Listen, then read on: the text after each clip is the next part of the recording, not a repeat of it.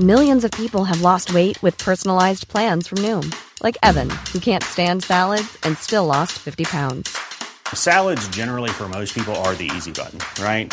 For me, that wasn't an option. I never really was a salad guy. That's just not who I am. But Noom worked for me. Get your personalized plan today at Noom.com. Real Noom user compensated to provide their story. In four weeks, the typical Noom user can expect to lose one to two pounds per week. Individual results may vary.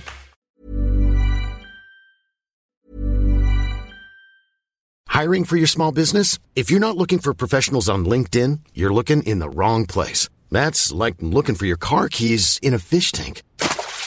LinkedIn helps you hire professionals you can't find anywhere else, even those who aren't actively searching for a new job but might be open to the perfect role. In a given month, over 70% of LinkedIn users don't even visit other leading job sites. So start looking in the right place. With LinkedIn, you can hire professionals like a professional. Post your free job on linkedin.com slash people today. Impulsa. Primero, te saludamos con mucho gusto. ¿Cómo estás? ¿Qué tal? Buenas tardes. Gracias, Javier. Oye, dime algo. ¿Qué te impulsa, qué te impulsó a, a buscar esta... Eh, pues eh, eh, eh, empezar a buscar la carrera política y convertirte en presidente municipal de una de las ciudades más complejas, más bonitas, eso es cierto, de un dinamismo económico bárbaro. Hay muchas cosas buenas, pero también muchas cosas complicadas que decir de Tijuana.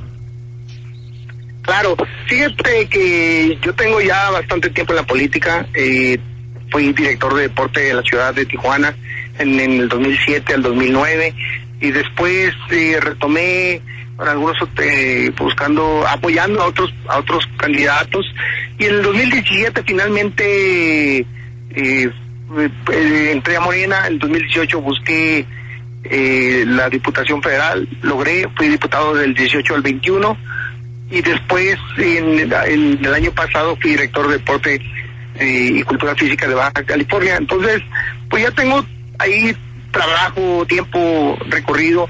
Y pues estoy en la política, lo que me impulsa es querer apoyar a mi ciudad. Mi ciudad es, eh, yo crecí, nací, representé, amo Tijuana, ahí es donde vivo, ahí es donde tengo mis hijos, mis nietos, entonces pues estamos en, en, en, en pro de apoyar.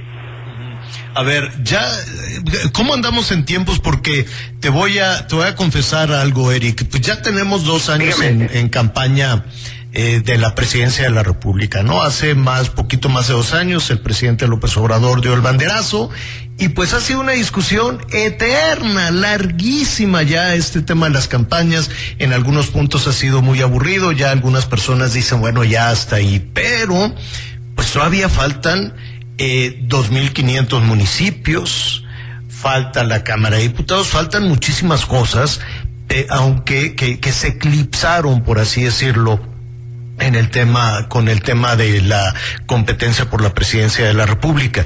¿Cuándo lo van a decidir? ¿Quién, cuál, es la ruta para decidir si hay, eh, si, si Montserrat Caballero quiere quedarse en el cargo o si tienes tu oportunidad? ¿Vas, van por el mismo partido? ¿Tú vas por Morena o vas por la oposición? Vamos por Morena, vamos por Morena. Yo estoy en Morena y también mi compañera, bueno, ella tratando de reelegirse. Los dos estamos buscando la oportunidad. Y se va a decidir el 19 de febrero según eh, los documentos que, que emitieron desde el del CEN nacional. Pero bueno, siempre ha habido modificaciones por las dificultades que lo acabas de mencionar. Eh, ahí todavía están los diputados federales, diputados locales, alcaldes, o sea, todavía hay un sinnúmero de, de, de, de oportunidades para todos, así que están pues ahí deliberando, ¿no? ¿Y eh, de qué depende? Perdona que, que, que, lo diga de esta manera. ¿Quién lo decide? Eh, ¿Quién dice, ah, bueno, pues eh, la, el candidato o la candidata, ¿no? Va a ser, va a ser Eric Morales. ¿Quién, ¿Cómo lo van a decidir? Pues mira, qué bueno que, que lo, lo platicas. Lo, hay dos formas de decidirlo. Uno es por consenso, que todos por unidad, que todos nos pongamos de acuerdo y que eso sería lo más razonable para nosotros, para no desgastar la marca. Eso sería que todos saliéramos eh, en conformidad sobre un proyecto en Tijuana. Eso sería lo grandioso. Y, y de lo contrario, bueno, pues si no nos llegamos a poner de acuerdo, pues eh, tendríamos que esperar las encuestas que, se darían en estos días para definir el 19 de, febrero. Pero yo estoy en pro de, tener un acuerdo y llegar eh, unidos por el proyecto. Eh, cosa que entiendo, entiendo que, que así es cuando estamos hablando de dos personajes, falta también ver eh, toda la, todo el tema de, de, oposición, Eric, entiendo que seas tan político, tan diplomático desde luego, y que forman parte, que forman parte del mismo partido, sin embargo, pues es una competencia. Tú tienes este, el, el, el, te sientes con el respaldo suficiente, eso te lo pregunto por un lado, pero por otro, no, ya no me queda claro de qué podemos hablar, de qué sí puedes hablar, de qué no, porque ya de pronto, pues hay una serie de reglamentaciones que también hay que decirlo, no se le ha hecho caso al árbitro electoral, eh, eh, por lo menos en la competencia por la presidencia de la República nadie le ha hecho caso y en el caso de la Ciudad de México pues tampoco. No sé en el caso de, de Tijuana si, si así, si así será. Pero eh, Tijuana significa mucho para México, ¿no? Tijuana es uno de los puntos de, es el punto de cruces formales, por así decirlo, legales, más vigoroso del mundo del mundo por evidentemente estar en la zona fronteriza con los Estados Unidos, pero también empuja el crimen organizado, también están los malos, también está el tráfico de personas, es, es, decir, el reto es formidable, no es un reto de administración de una sola, de, de, de una ciudad, hay retos que tienen que ver con millones de dólares en mercancía que entran y salen, con la entrada y salida de, ciudadanos estadounidenses y mexicanos, pero también del crimen organizado. Eh, con todo y ese reto enorme, ¿cómo le harías? ¿Cómo, cómo, por dónde arrancarías algo tan complejo como la realidad de Tijuana? Bueno, mira, Javier, siempre en cada uno de los retos que me he enfrentado, siempre he tenido un gran equipo de trabajo, un gran equipo de trabajo sólido, fuerte. Y, y, y, Tijuana, como bien lo dices, tiene muchos retos, tiene muchos, muchos retos. Y uno de ellos es el tema de seguridad. Es un tema que todos, pues de ahí se deriva la confianza para la inversión, se deriva la, la, la confianza para para visitar la ciudad, se, deriva la, la, confianza para que los ciudadanos puedan salir a la calle, un sinnúmero de cosas. La, la, sin lugar a dudas, es, un tema, es el tema de temas en Tijuana. Pero mira, eh, para ello nosotros eh, estamos hoy mismo asesorados por un teniente coronel que ya hizo un trabajo en, en el 2007 al 2010 bajó la delincuencia 76% en Tijuana, 86% en Ciudad Juárez y él, él está asesorándome, está cerca de mí. Y bueno, tenemos un equipo fuerte, sólido, que cuando se nos dé la oportunidad de trabajar y cuando se nos soñamos con tener claridad en los temas y, no no jugar. O sea, lo que tenemos que hacer es responsabilidad, llevar a los, al, al, al mejor equipo de trabajo. Ese, ese es un sueño, hay que contar con ellos. En caso, en caso de, te robo un minuto más, en caso de que te conviertas en el candidato de Morena, en, eh, ante el, en el caso de, de que ganes las elecciones, ¿vivirías en un cuartel o vivirías en tu casa? ¿Dejarías a tu familia en Tijuana o, o solo te quedarías tú ahí? ¿Qué harías?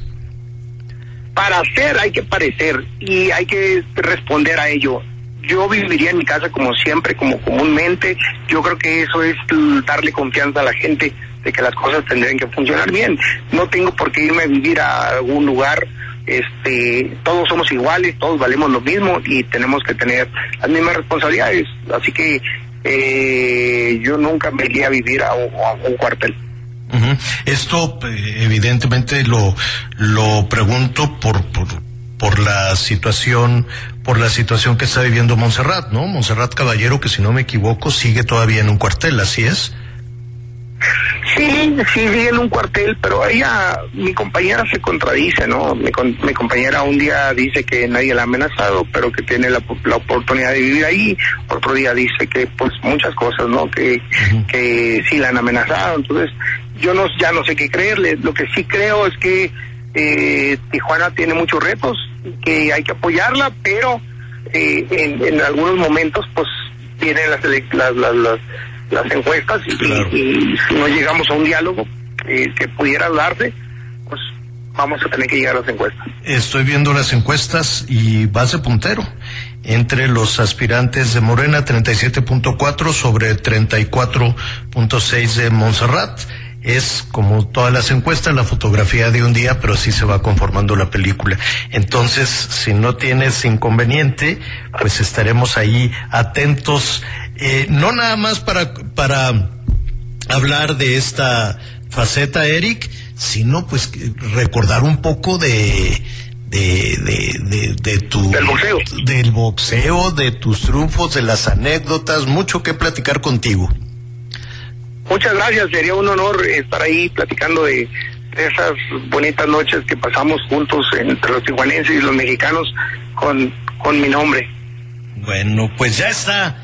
Te estaremos atentos a lo que se resuelva, estaremos atentos también a las encuestas y por lo pronto muchísimas gracias por esta primera conversación, Eric. Al contrario, muchas gracias y un saludo a todos. Muchas gracias. gracias. Saludamos a nuestros amigos en Tijuana, el Heraldo Radio eh, que nos están eh, sintonizando. Creo que, que también están allá con el frío, friazo. Ya se acabó el frente frío 27, pero está llegando el 28. Así es que no baje la guardia. Vamos a hacer en este momento una pausa, es breve y volvemos. Heraldo Radio, la H se comparte, se ve y ahora también se escucha.